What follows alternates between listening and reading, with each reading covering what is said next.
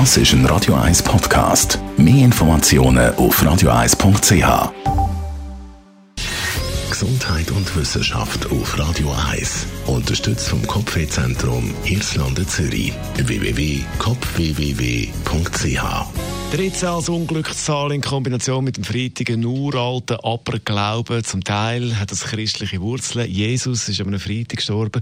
Und nach dem letzten Abendmahl ist es der 13. gewesen, der Judas, der ihn verraten hat. Auch in der Märli äh, ist die Zahl 13 negativ. Es ist zum Beispiel die 13. Fee die am Dornrösli einen Fluch angehängt hat die Blöde. Aber für alle Abergläubigen unter uns kommen wir mit den Fakten und da schauen wir auf die Versicherungen. Man konzentriert sich da eben auf die Unfallstatistik und äh, ja, auf die Unfälle und die Schäden, die passiert sind am Freitag, der 13.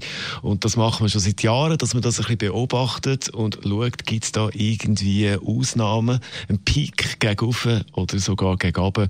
Und äh, wenn man die verschiedenen Statistiken durchschaut, dann sieht man da keinen Unterschied an also es passieren definitiv nicht mehr Schäden oder Unfälle am Freitag, der 13. Es gibt sogar zwei, drei Studien, die in die Richtung gehen, dass es sogar ein bisschen weniger Unfälle und weniger Schäden gibt am Freitag, der 13., weil die Leute eben mehr aufpassen. Also in dem Sinn wünsche ich einen entspannten Freitag, der 13. Viertel vor elf ist es. Die nächste News geht's um elf Uhr. Das ist ein Radio 1 Podcast. Mehr Informationen auf radio1.ch.